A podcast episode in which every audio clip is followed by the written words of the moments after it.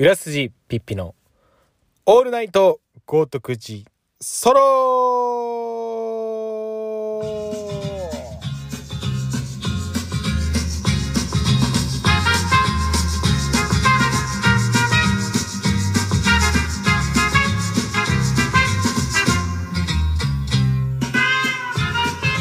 えー、こんばんは。裏筋ピッピです、えー、本日は7月18日、えー、日付変わりまして 7, 7月19日月曜日、えー、0時25分の、えー、収録となっております、えー、オールナイトゴートグリソロ第19かな？ごめんなさい、えー、曖昧なんですが。まあそんぐらいだと思います。えー、っとまあ本格的に、え、梅雨を明けまして、え、夏到来といった感じでしょうか、えー、本当に毎日灼熱ですよね。まだ7月でこれだけで8月9月とどんだけね暑い中なんかいろんなことが起こっていくのかなっていう風にあのー、楽しみでもありますがね体調管理だけはしっかりしてしていかないとねあの免疫力を上げていくことはとってもコロナに負けない一つの手立てだと思いますからしっかりと、えー、皆さん、えー、体調管理では 気をつけてご自愛ください。えー、っとそうですね。今日は特にあのこの間先週も特にトークテーマを決めずにあのまあコーナーだけやってったんですけど今日はあのちょっとあのコーナーも特に HH ぐらいかな。HH をちょろっとやろうかなっていうぐらいであの、特に適当にやっていきたいと思いますので。まあ、というのも、あのちょうど、えー、明日からですね、僕は新しい学校でちょっとまた教員をやることになりまして、で、実はその4月からも一応やってたんですけど、そこは非常勤講師っていうことで、あんまり授業を自分ではやらなかったんですね。で、まあちょっとしっかり先生やるなら、なんかちゃんと自分で担任持ってやりたいなって気持ちがあって、で、それをこう、今の副校長とかちょっとまあ教員のつながりの人たちに話してたらまああのすぐあの以前働いてた学区からですねあの声をいただきお声かけいただいてまああのまたえっ、とだからえっ、と91011121314えっ、とまあだから半年？約半年ぐらいえっ、とまあその大田区の方でねまたあの担任の先生をやろうと思ってますので。で、まあ、ちょうど明日がその学校で初めてその2学期からあの授業担任を持つ子供たちに会いに行くっていう日で。で、まあ、やっぱり、なんか、やっぱり学校の仕事っていうのはある程度責任と、こう、なんだろうな、自覚を持って、まあやんなきゃいけないなっていうふうに自分でも考えてて。で、まあ、授業とか、まあ、子供たちとの関わり方はもう自分のスタイルで本当に僕が面白いって思うようにまあ子供たちとも関わるし授業もやるんですけどだから僕とかがやってる算数の授業が他の先生たちがやってる算数の授業と一緒かっていうと全く違うんですよね。まあ基本的なその教えてることは違うんですけど一緒なんですけどそのアプローチの仕方が違うっていうか。だ僕なりのこここでとも子供たちが盛り上がってくれるかなっていうところをちょっと長めにやったりとかなんだろうな、そういうのは毎回授業を自分で考えるんですけど、で、まあ、隣の先生とかベテランの先生にどういう風にやったらいいですかねとか相談しながら授業っていうのを考えていくんですけど、まあ、そういうのもすごい、実は、まあ、僕は、ま、嫌いじゃないというか、面白いというか、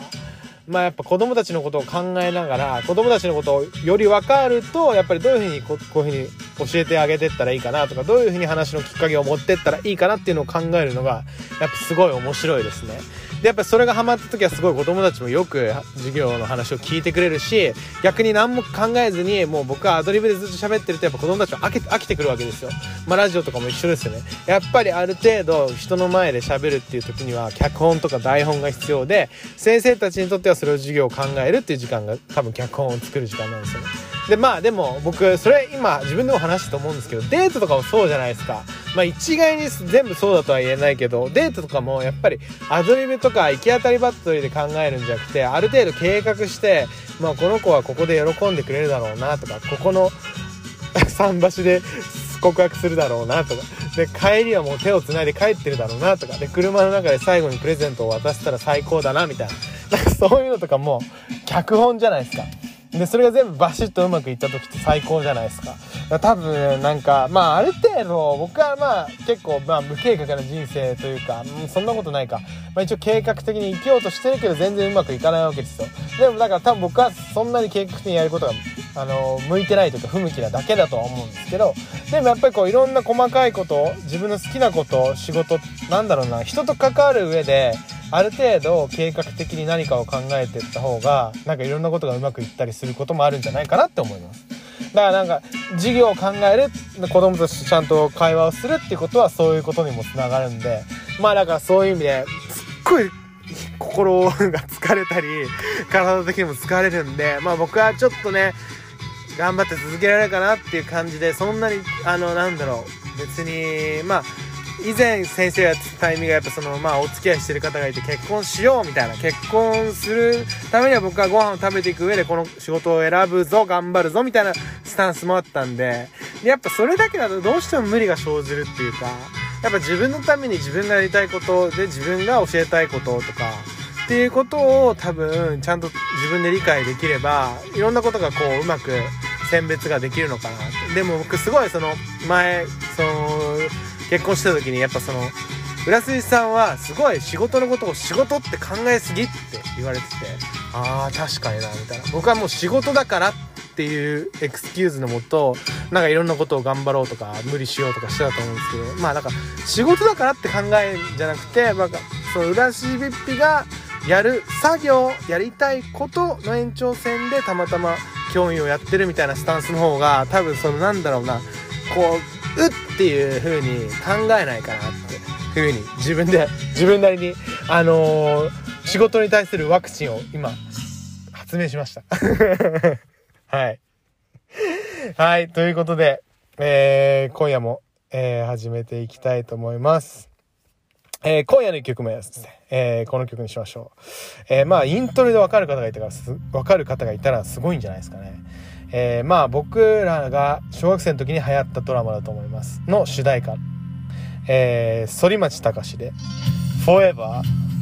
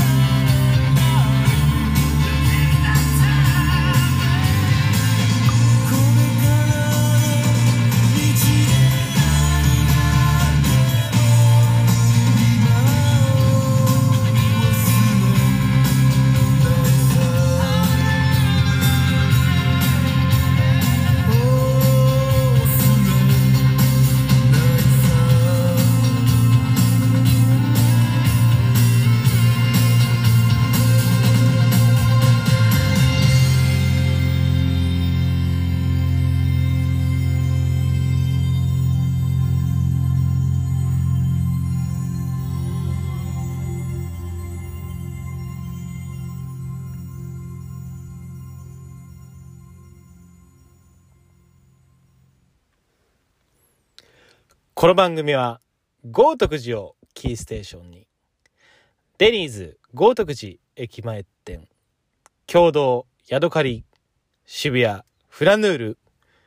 ヴィンテージスポーツ、魚心乃木坂店、町屋アトリエ、橋本ハウジング、アイアンコーヒー、キャンディータンレコーズの協賛でお送りしていきます。はい、えー、ということでお聴きいただきましたのは、えー、反町隆史で Forever。えー、っと、まあ、本当に、あのー、まあ、僕の周りに、本当に、あのー、未だにビーチボーイズが一番かっこいいって思ってる、あの、原宿でやって、あの、某美容師をされているカリスマ元ギャルを、あの、パイセンがいまして。で、その人が、もうちょっと夏を感じると、あ、これビーチボーイズだな、とかすぐ言うんすよ。あの、これビーチボーイズの時の、あの、マッキークラウドだ。とか、なんか、あ、この感じ、反町隆史だ。とか言うんすよ。で、なんか、もうそれが僕は結構ツボで、あ、この人未だにビーチボーイズ一番かっこいいと思って、リアルライフ、あの、生きてんだっていうのに、すっごい感銘を受けて、おもろみたいな。なんか、でも確かにビーチボーイズってめちゃくちゃいい、いいドラムじゃないですか。あの、若かりし頃の広末とか出てて。確か、竹之内の方がなんかエリートサラリーマンとかっすよね。で、なんか、会社辞めて、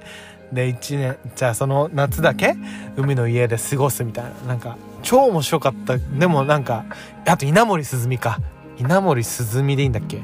忘れちゃいましたけど。稲森さん出てたよね。なんかうんかっこよかった。マイク巻きだ。マイク巻きうんうん。かっこよかったな。まあだからこの反町隆史の曲この「フォーエバー」とか聞くと思い出します思い出しますよねあのー、なんか当時の僕らがまだ小学生の頃で90バブルがはじけて45年。なんかこうなんだろう。やっぱバブルの時ってめちゃくちゃ派手じゃないですか。全裸監督とか見ててもそうっすけど。でなんかそのめちゃくちゃみんながお金持っててお金を使いまくって超楽しんでたのがバブルだとして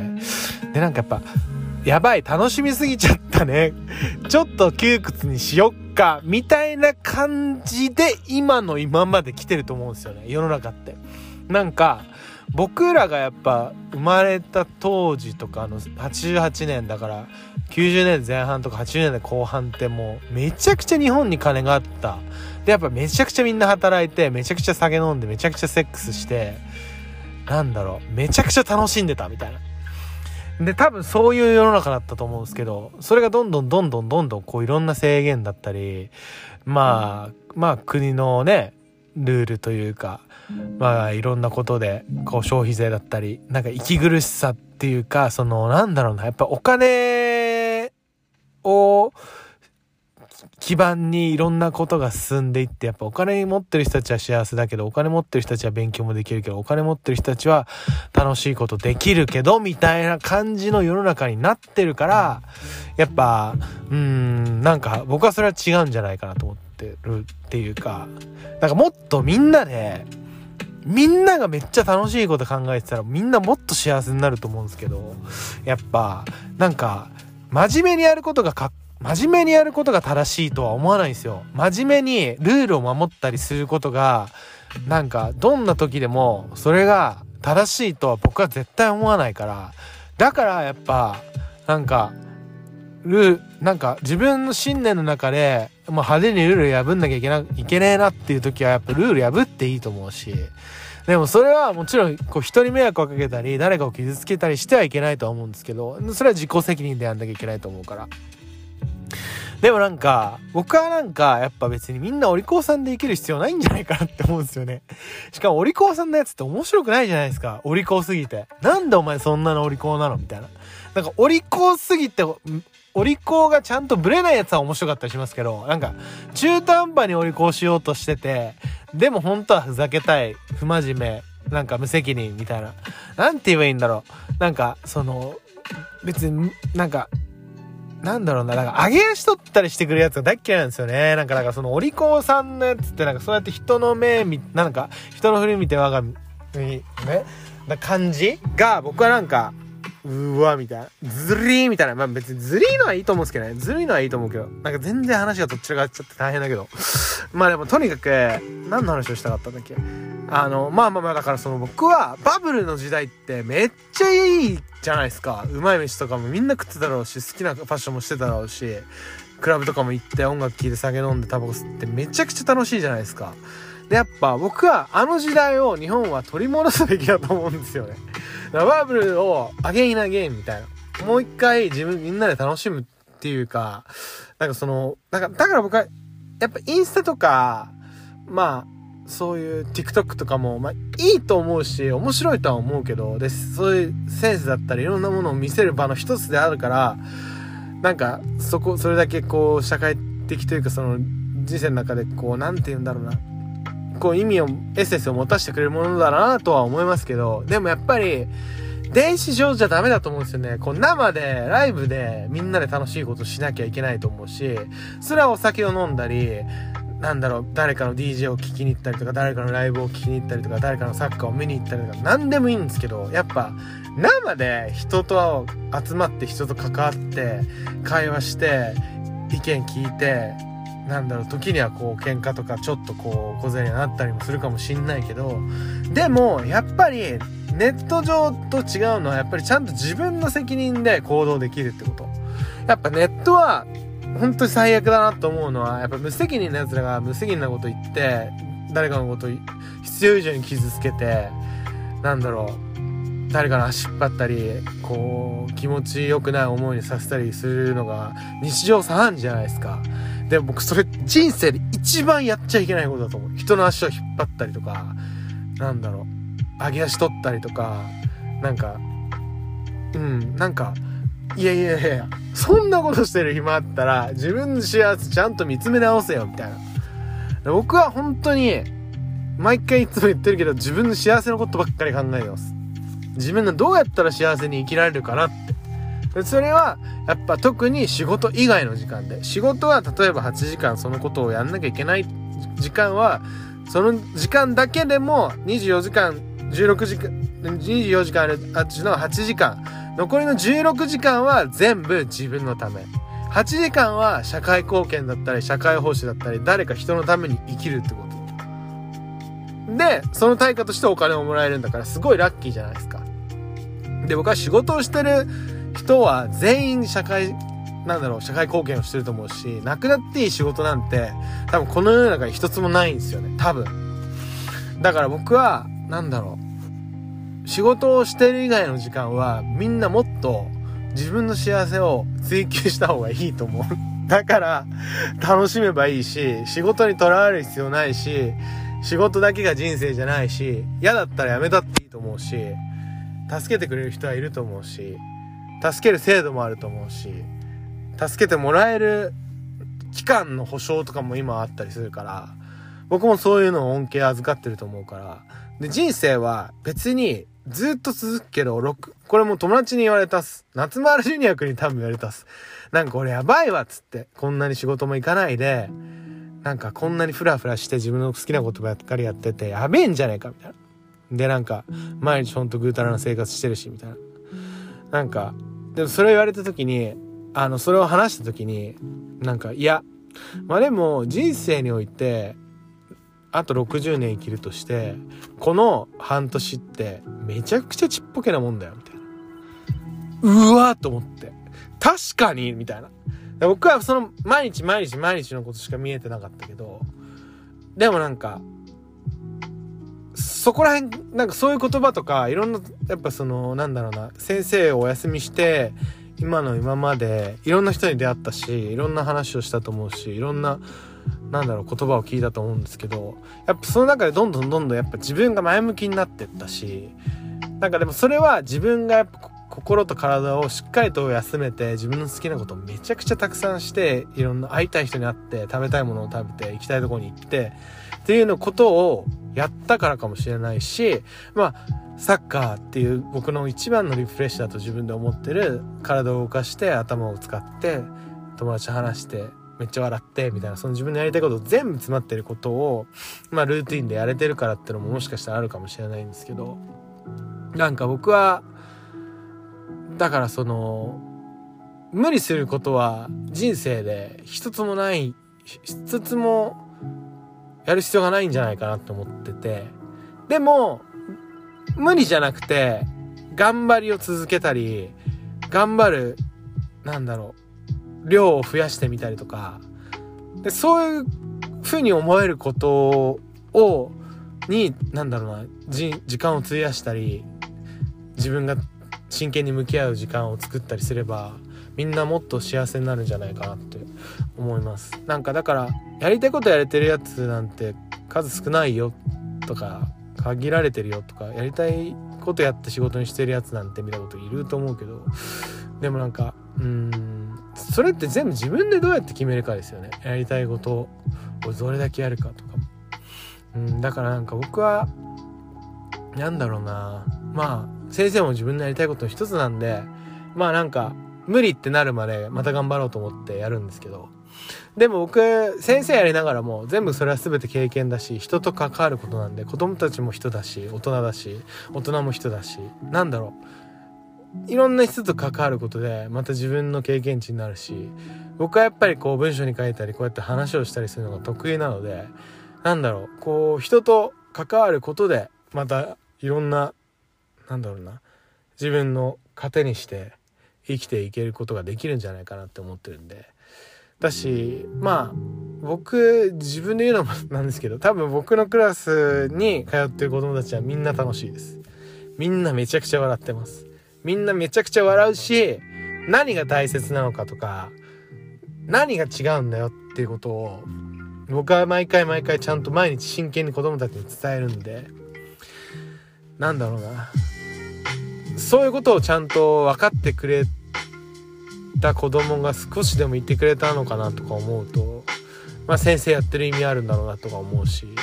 でも僕はまあそんなねあのー、ちゃんとがっつり社会人卒業してから何年もやってる先生たちとは全然帯の色が違うのであれなんですけど。でも多分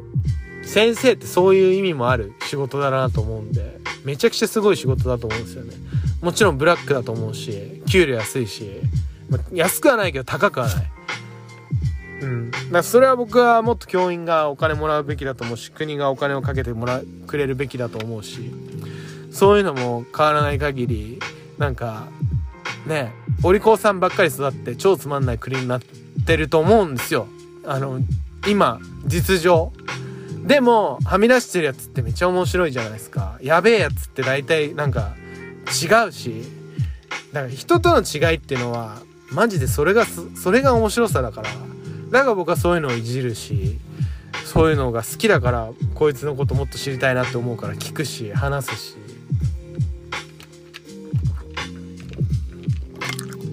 僕はだから和光で育ったってのも大きいですけどマジ人と同じじゃつまんないんですよねマジで。本当に。だからまあそれで言うとこの間っていうか一昨日帰ってきたんですけど石垣石垣島に2泊3日で行ったんですよ。で、その時もやっぱその、いろいろ調べて、ご、なん、ごはやさん何がいいかなと思って、でも結局なんか YouTube とか、なんかネットで探しても、結局なんか、なんだろうな、こう、まあ、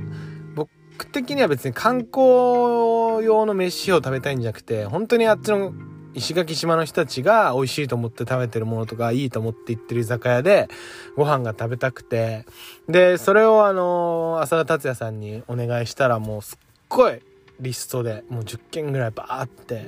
まあ、っていうのもその以前あの歌番っていう番組でお仕事を知ってた AD の方元 AD の方が石垣島でスナックやられててでまあもう地元民みたいなもんだからっていう感じでバーって紹介してくれたんですけどでこう10件紹介してくれた中からベスト5でここは何時までとか全部そういう細かい情報とかも載せててくれてさすがテレビ業界さすがだなみたいな。この何て言うんだろう。準備力みたいな。すげえなみたいな。まあでも広告業界の人とかもこういうの得意じゃないですか。もうアテンドっていうかちゃんとこう組むっていうか。まあでもその台本ですよね。いやだからで浅田達也さんのおかげでこういろいろと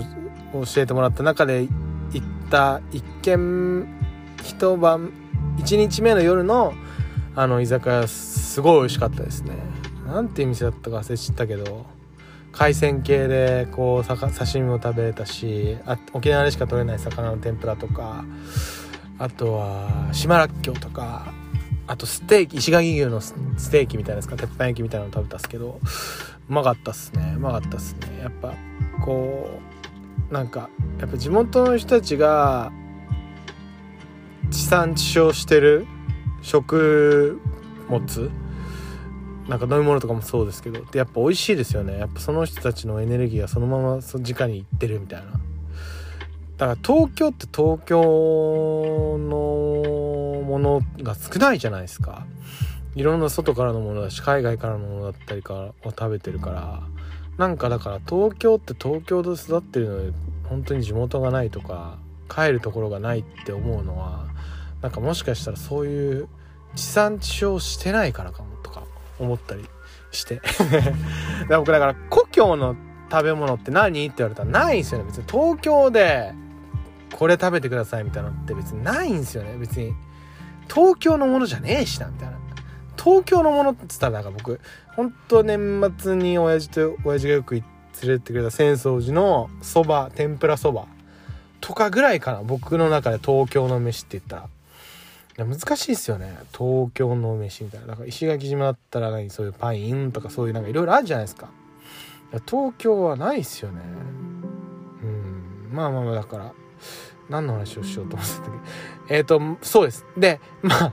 あの反町隆史をかけたのもなんかね反町 GTO もやってるしグレートティーチャー鬼塚。ねあれもめちゃくちゃヒットしましたよね。窪塚出てたっすよねあれ多分。あのーすっごい懐かしい思い出の話ですけどなんか子供の頃って親同士が仲良かったりすると子供同士が遊んだりすることってあるじゃないですか。別に全然学校違うのにみたいな。親が共通の趣味でバイブス合うから飯飲んだりするからその子んち遊びに行くからあんたも来なさい。であっちにはあなたと同級生の女の子とその妹がいるよみたいな感じで遊びに行ってた家があって。でそのお家の僕の同級生の女の子はたまこちゃんって言ってで妹がきぬこちゃんって言うんですよ。すっごい可愛い2人とも。でたまこちゃんってめちゃくちゃ可愛くてバレエやってたんですけど。でまあ僕はもうたまこちゃんのことすっごい可愛いと思ってもう一目惚れですよね。でやっぱだからずっと僕ふざけたこと言っててもう面白いって思われたくて。だからかっこいいとかってなんかやっぱなかなか見せづらいじゃないですか。でも面白いはやっぱその場でできるから。だから僕はすっごい可愛い子がいてもうすっごい純粋無垢ですけど小学生小4ぐらいですよ。でもうめちゃくちゃ可愛いもう好きだと思ってお母さんもすごい大きな人で。ででもなんか別に好きっていうまでの中でもない。なぜならってもう会って数回もうないから。23回しかないし本当にご飯のタイミングでしかないみたいな。ででもなんか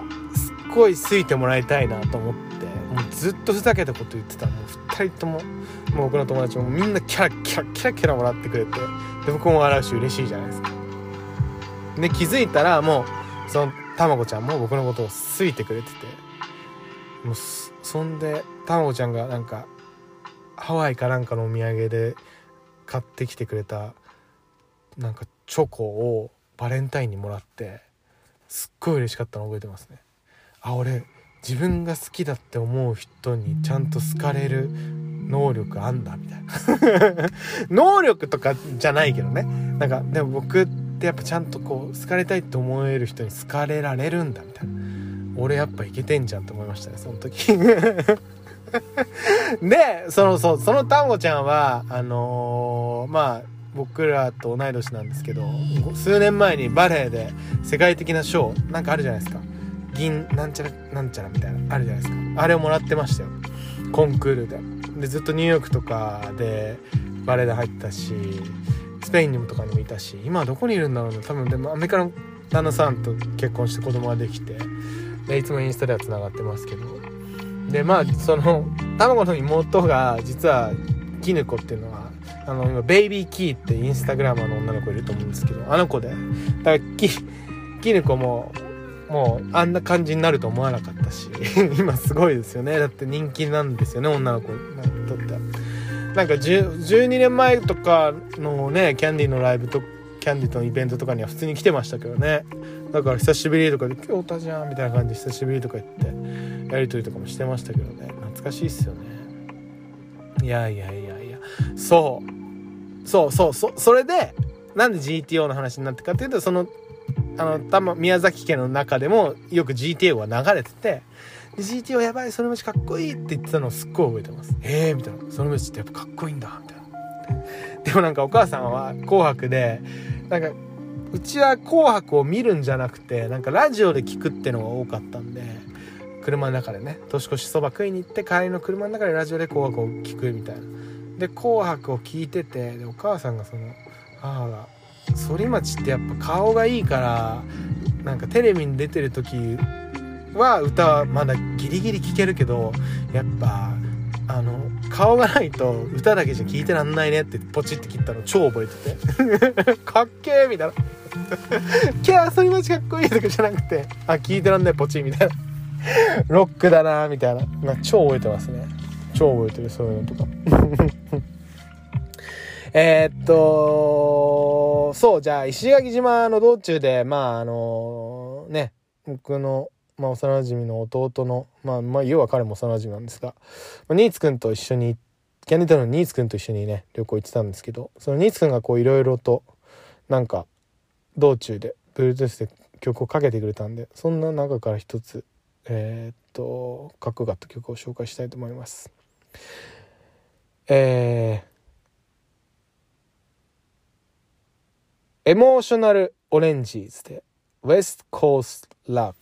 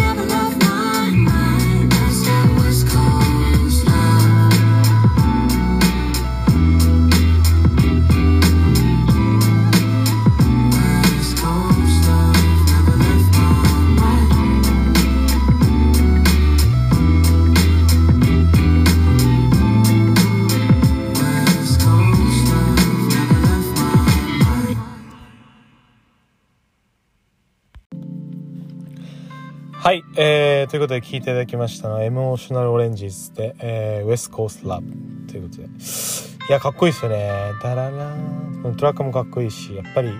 なんだろう、まあ、この間、キャンディータウンの話もちょっとしましたけど、やっぱその、やっぱ彼らは音楽を仕事というか、なりわいにしてるだけあって、やっぱ音楽についてめちゃくちゃ詳しいんですよ。だから、いろんな音楽めちゃくちゃ知ってるし、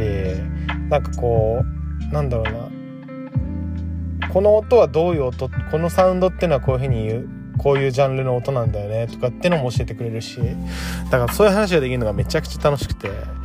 だからまあニーツくんともそういう音楽の話もよくするんですけどでまあ僕はこうずっとキャンディータウンの音楽を聴いてる身としてなんかなんかこうもっとこういう風にやったらもっとバチバチに売れんじゃない？とか思ったりするのとかもこうすごい偉そうですけど、なんかやっぱ売れてほしいっていうか、なんか例えば、バッドホープとかナメダルマとか、あとは何？えー、っと、人気なのは、えー、っと、まあ、何？サミットとかですか？うん、サミットとかだったら別にキャンディも変わんないと思うし、まあまあまあ、いいんだけど、まあ、えー、っと、だから、もっと、こう、認知というか、分かりやすく売れるためには、ワンモアダンスみたいな曲をどんどん出した方がいいっていうふうに僕は思ってて、やっぱその、アンセムみたいな。だオアシスってアンセムがいっぱいあるじゃないですか。で、コールプレイもあると思うし、やっぱそのなんか、みんながライブでぶち上がるみたいな曲をもっとたくさん作った、キャンディタウンとしてね、キャンディタウンとして、やっぱそういう曲を作った方がいいんじゃないって話をよくするんですけど、まあだからそのワンモアダンスも去年、ニーツくんと一緒に年末ディズニーシーに行ったレストランの中でなんかその YouTube で上げてたやつは著作権の関係でトラックが使えないから新しいトラックでやるんだって言って初めて聞かせてもらった時にうわなんか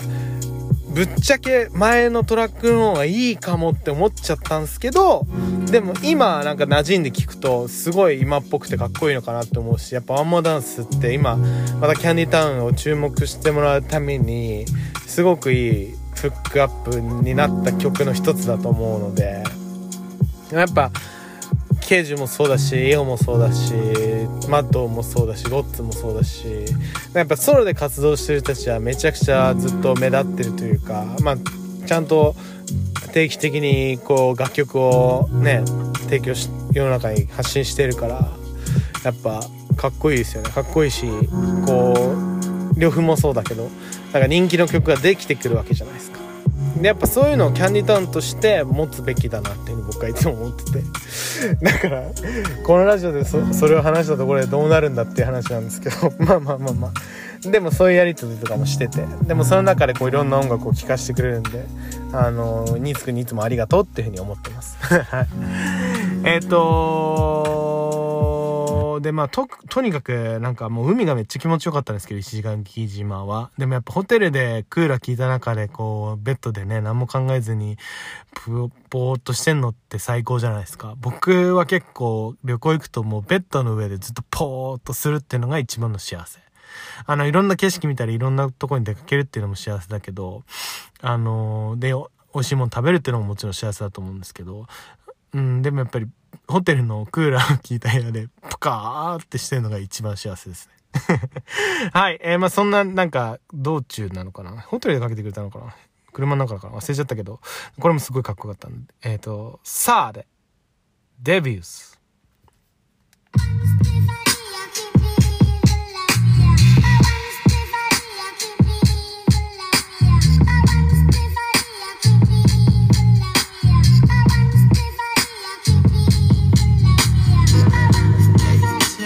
It ain't me. If it ain't a party, then it's gonna be. Never had a problem that I couldn't solve. It must be official if I get involved. Quarter pound of fire burning daily. Harder to remember, getting harder to remember. I've been doing enough to drive me crazy. I don't think my mama's gonna save me. Maybe I'm not flying, but I'm floating. If we're not headed to the top where we going, two miles an hour, can you picture me rolling? Cause life is so much better when you live in slow motion.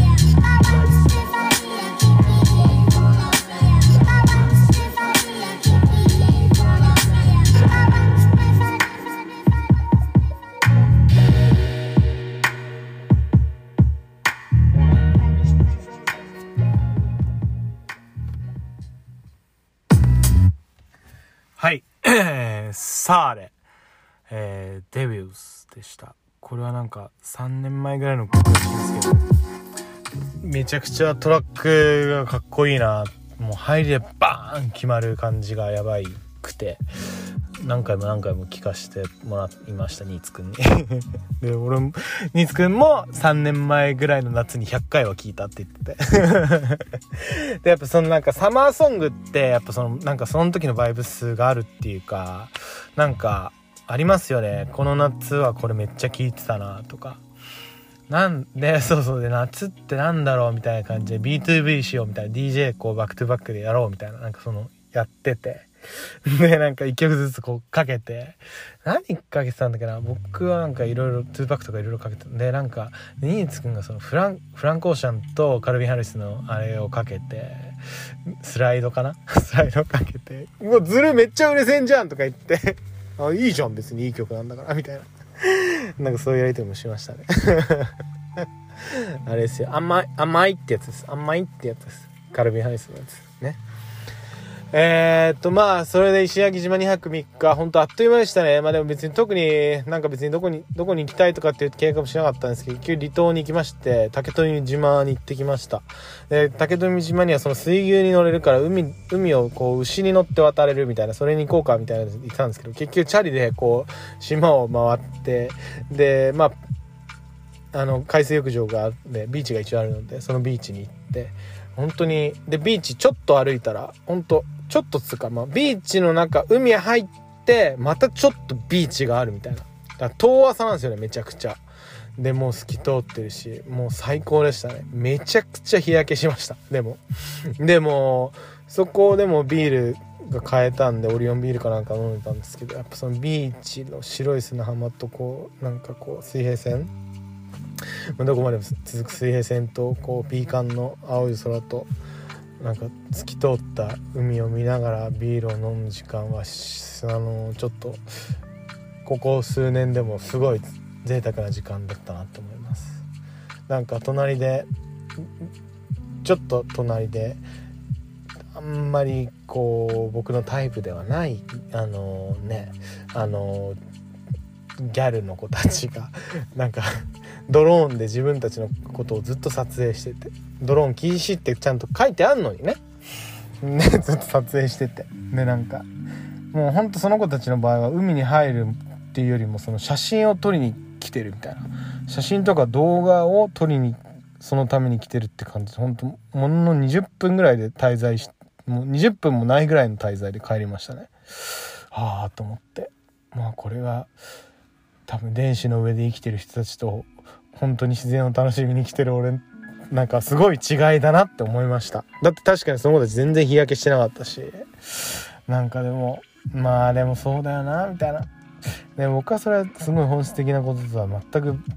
あのーことがずれてると思うのでやっぱり本当の楽しみ方をしない人たちはやっぱそうやって失礼なこととか禁止ってされることを平気でできちゃうしそれってやっぱりリスペクトがないですよね。その石垣島の人たちがこう自分たちのルールでちゃんとこう組んでドローン禁止っていうなんどういう理由でそういうふうにしてるのか僕は分かんないですけどドローン禁止ってしてるのとかも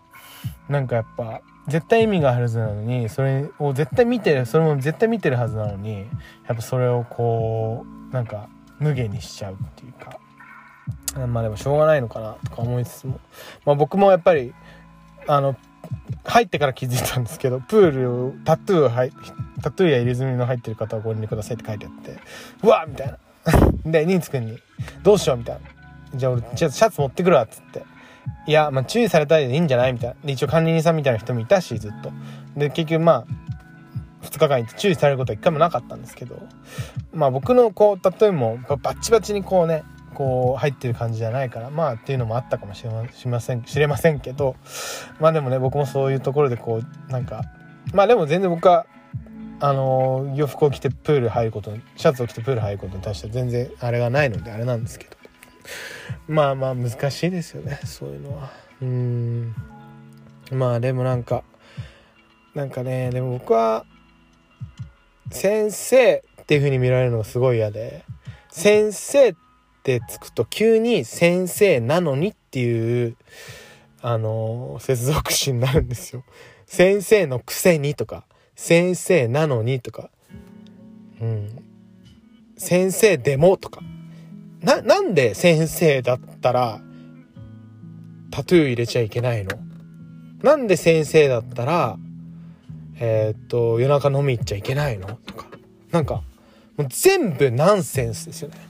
先生たるやみたいな。いやいやお前が勝手に決めんなよこの野郎。みたいな。ふざけんなよみたいな。いやいやいや。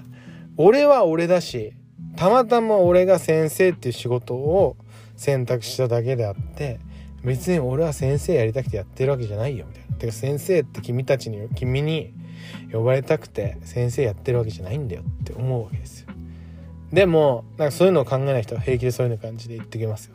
こう挑発的にね。僕はなんか挑発だなって思うからいやいやうるせえよっつって。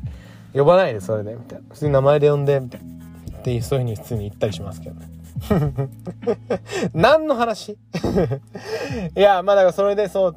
まあ石垣武富をすごい楽しんでご飯も美味しかったし浅田達也さんのご紹介のおかげで。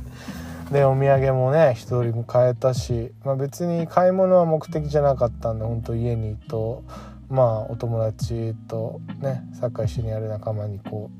うプレゼントというかまあお土産を買ったぐらいで。うんあとはそうそうそう。あのインスタントカメラを持ってったんですよ。あのそれこそあの2ヶ月前ぐらいにあのえっと藤藤沢じゃねえやどこだっけあそこ忘れちゃった。あのキャンプに行った時にまあとりあえず神奈川の方でねあの僕の後輩のそのゆらいくんって子がユッティワールドかユッティワールドくんがあのインスタントカメラを持ってきててやっぱインスタントカメラで撮った写真ってなんかもうただそれだけで味が出るっていうかかっこいいんですよね。でだからそれを見習って僕もインスタントカメラを持って2台持って2台とも撮り切りましたね。なんで昨日現像しに行ったんで今日今朝もらいに行こうと思ってたんですけどあんまり昨日もちょっと夜更かしちゃったんでちゃんとあのかつ朝から活動バツバツできず あの回収できずで。まあでも明日もらいに行けばいいかなと思ってるんで。現像してねどんな風に写ってるのかなって見るのも楽しみですよね。なんかそうそうそう。だからなんか僕も写真はすごい昔からずっと好きですけど周りにやっぱりそういう写真撮ってる人たちもいたしそばにいる人が結構写真好きな人も多いので。あのー、写真はすごい好きですけどやっぱ自分で撮るってことに対しては別にそんなにやらなくていいのかなってずっと思ってたんですがまあなんかインスタントカメラも結局自分で見た景色で自分で見た瞬間で自分の撮りたいものを撮ってるわけだからそれも結局自分のやりたいことがそのままパッて写ってるわけじゃないですか。かそう思うとすごい素敵だなと思ってだからなんかこうなんかうん。ちゃんと自分で自分の写真だったり周りのものの写真を撮っていこうかなっていうふうにも思ってます。なんかこうやっぱ自分で表出できることがあるんだったら表現できることがあるんだったら絶対やった方がいい。それは多分カメラもそうだから。そう。だからやろうって思ってやってます。やりますこれから。カメラでねいろいろなんか撮ったり。インスタントだけど。うん。えー、っとそうですね。で竹富島から帰ってきてで石垣島で飯食ってでなんか 女の子ナンパしたいねみたいになって。でまあでもニツくん的にはこう別にお腹もいっぱいだし酒も飲んでるし別にホテル帰ろうよみたいな。でもこう裏筋的なこう裏筋的な裏筋小話を持って帰りたいからこうなんかやっぱ女の子とのそういうねあの熱い情事みたいなのがあったらこう盛り上がるじゃないですか。でなんかちょっとやっぱこう沖縄に来てる女の子たちとかを口説きたいなと思って あれだったんですけどでも結局その最初無料案内所行ったら無料案内所のお兄ちゃんがあそこの居酒屋バーだったら絶対女の子いますっていう風なバー行ったんですよ。そしたら確かにこうすっごいチャラい感じのザ沖縄っぽいチャラバーみたいな。なんかこうソファー席の方には下が砂浜になって白い砂で。でハンモックとかもあってで C 社もバー据えてでカウンターもあってみたいな。うわーいいなみたいな。沖縄の沖縄ザ沖縄系チャラバーだなみたいな。で入ったら2組ぐらいいたんですけど全員男で。うわーみたいな。男しかいねえじゃんみたいな。でもその時間がまだ9時ぐらいだったんであれだったんですけど。でまあ俺が9時半ぐらいだって多分女の子来るよっつって。で結局入ってきたの2人だったんですけど。2人ともなんか外人となんか30過ぎ一人旅私一人旅してますけど何かおねえみたいな。人がいて。あの女性ですよ普通に。うわーなんか全然俺わわいがこう予想してた軽めギャル石垣ウェイハイビスカス姉ちゃんじゃないなみたいな。全然ギャルじゃねえじゃんみたいな。と思って結局あの声もかけずに普通にただ帰るっていう風な感じだったんですけど。まあっていうのもまあなんかねそういう若いギャルの子たちがいたらなんかこう声かけやすかったなっていう風に思っただけなんで。まあただニーツくんとこう美味しいお酒を飲んで。でなんかわかんないですけどこれわかんないですけどニーツくんが入って10分ぐらいしたら YouTube でなんか急にミックスもともとなんか日本語ラップが変わったんですけどイエローバックスとかかな。でなんかその急に日本語なんちゃらミックスみたいになって1曲目がキャンディタウンのそのゲットライトででもなんか0.75倍速ぐらいなんですよ。だから「てってっててってって」みたいな。めっちゃイントロもゆっくりみたいな「ウィゲウィゲなんだっけ？ビリリアビギシェイクするアース肉漬けかます。ビーカみたいな。めっちゃゆっくりだなみたいな。でもこれ沖縄なのかなみたいな。だ沖縄だからこの感じなのかな沖縄ってゆっくりって言うじゃないですか沖縄の人たち沖縄だからゆっくりタイムなのかなみたいな。いやわかんないみたいな。ニーツくんのでもこれ多分もしかして海外であるんだよねこういうスタイルみたいな。日本語ラップとかもラップをあえてゆっくり聞かすっていう手法があってみたいな感じで言ってて。ああそうなんだみたいな。なるほどね。そっちの方がちゃんと歌詞が入ってくるからってこととかって聞いた。らうんそうそう。そういう意味もあってみたいな。でゆっくりこうちゃんと音楽ヒップホップ音楽として聞く。ための手法の一つでそういうスタイルがあるみたいな。でそういうミックスもあるから多分そういう感じで繋いでんじゃないのかなみたいな感じで言ってでなんか3杯目とかお酒を頼んだ時に「えこれってもしかしてわざとゆっくりのリミックスをかけてるんですか?」みたいな「それとも」みたいな感じで言ったら「あこれね実はね」みたいな「ゆっくりなんです」みたいな「え？どっち？さそれは?」って聞いたら「あもうゆっくりになっちゃうんです」みたいな「この YouTube 自体が」みたいな。僕らの設定がそうなっちゃって直してなくて、みたいな。そうなんすね、みたいな。よかった、みたいな。逆になんかこういうミックスがあるのかなと思って、それをすごい気になってずっと聞いてたんですよね、とか言って。あー、みたいな。戻しますね、とか言って、まあ普通にバーって流れてたんですけど。だからそれも面白かったですね。これは、でも多分沖縄の人たち、リアルだからその全部0.75倍速、遅く見てんのかな。他の動画とかもわかんないけど、なんかそれも面白かったですね。そう。で、まあ帰ってきて、で、渋谷まで一緒にダバースで帰って渋谷でバイバイしたんですけど、僕は、あの、渋谷に帰ったら夏丸ジュニア君のお店のね、フラヌールのね、カレーを食べようと思って連絡したんですけど、土曜日、今週は休みだってなって、結局行けずで、まあ帰って、帰ってなんか食べたんだっけ覚えてないけど。うん。まあ、あ帰って、三茶で、あの、東京餃子ローを食べました。まあ、東京ぽいもんっていうか、まあ東京で普段食べてるもんを食べたくて。うん。えー、そうそうそう。それで昨日はちょうどタットゥーをね、増やす日だったんで、で、その、あんまり日焼けしすぎてるから大丈夫かなと思いつつも、行ったら全然大丈夫で掘っていただい、掘ってもらったんですけど。で、まあそのスタジオで、いつも、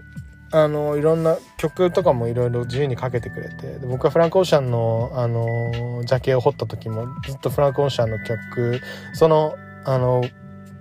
あの、アルバムをかけてくれて、ブロンドっていう僕の大好きなアルバムなんですけど、そのブロンドをかけてくれて、で、もう最高でしたね。だからその、フランク・オーシャンの曲、ブロンドをちゃんと曲順のまま、アルバムの曲順のまま聴いて、それをしてもらいながらタトゥーを掘るっていう、そのブロンドのジャケ写を掘るっていう、うん、最高の時間でしたね。もうほんとそういうね、やっぱね、なんか、やっぱ自分の楽しいように生きてたらめっちゃ幸せっすよ。本当僕は毎日幸せなんで。で、まあそこで、あのー堀さんがかけてた曲がめちゃくちゃ良かったんで、あの、他の曲は僕も何曲聴いたことあるんですけど、この曲は初めて聴いてめちゃくちゃ良かったんで、皆さんにも聴いてもらいたいなと思って、ちょうど夏の夜にいいと思うんで、ぜひぜひ夏の夜聴いてください。えー、七の旅人で、メモリーレン。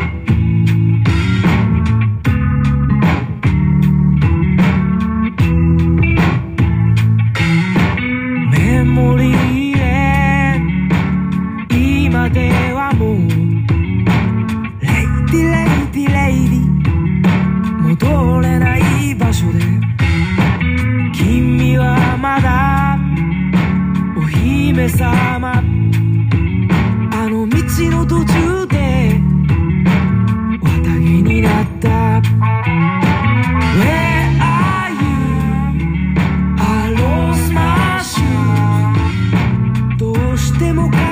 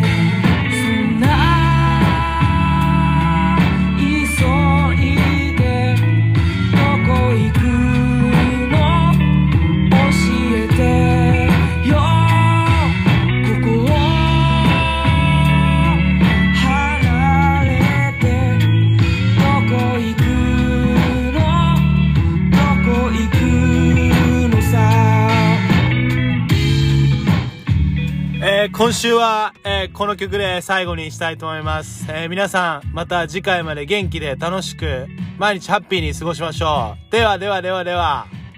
メモリー思い出の道 Lady Lady Lady 瓦礫の街で君はまだお姫様あの道の途中